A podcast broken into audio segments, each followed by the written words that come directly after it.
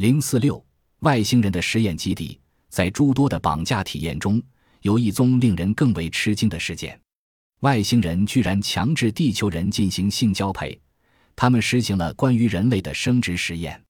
这件事情发生在三十多年前的巴西，从一九七九年到一九八三年，连续有三件报告。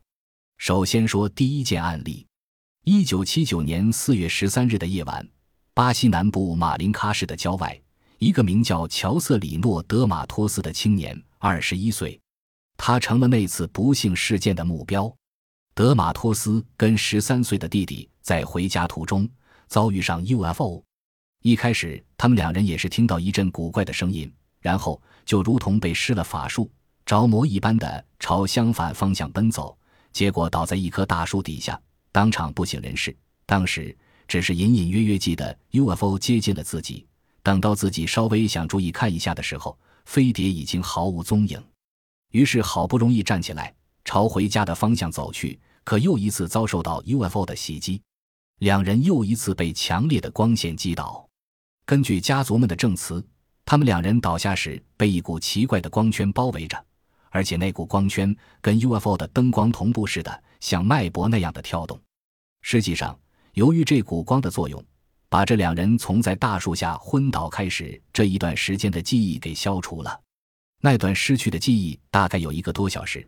后来，通过飞碟研究调查机构的人 A.J. 盖巴尔教授的努力，对德马托斯兄弟俩进行了催眠。才使得那段记忆得以恢复，被绑架的经历也大白于天下。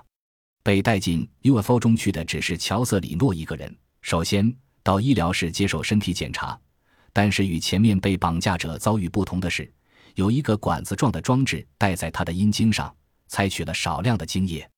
然后来了一个女人，几乎同地球人完全没差别。她过来抚摸乔瑟里诺，使他兴奋起来。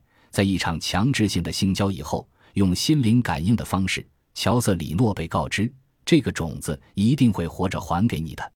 这意味着与外星人交配实验的成功。可乔瑟里诺当时糊里糊涂，不知所措，也不明白外星人这么做到底是什么意思。此后三年，一九八二年十一月二十九日半夜，圣保罗州的波兹卡茨，这次外星人所选择的性实验的对象是一所医院的门卫。早上两时左右，乔安达西罗巴，三十八岁，想服用胃药，到厨房里去倒水。不巧，厨房里没水，他便走到了后院子里。此时，他听到一阵奇怪的声音，回身一看，只见有个发光体向他射出光亮。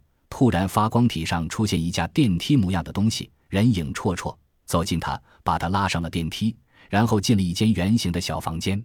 那个接近他的生物，身高十九米左右。除了把嘴巴和眼睛露在外面以外，全身上下全给裹得严严实实。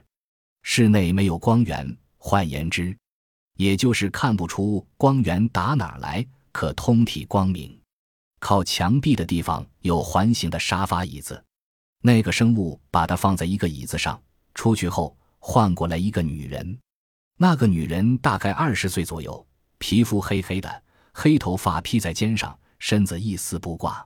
那副模样跟地球人一样，是个十足地道的美人。但是乔安为不安和恐怖所震惊，情欲一点都没有。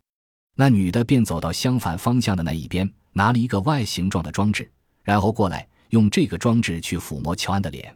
于是乔安失去了意识。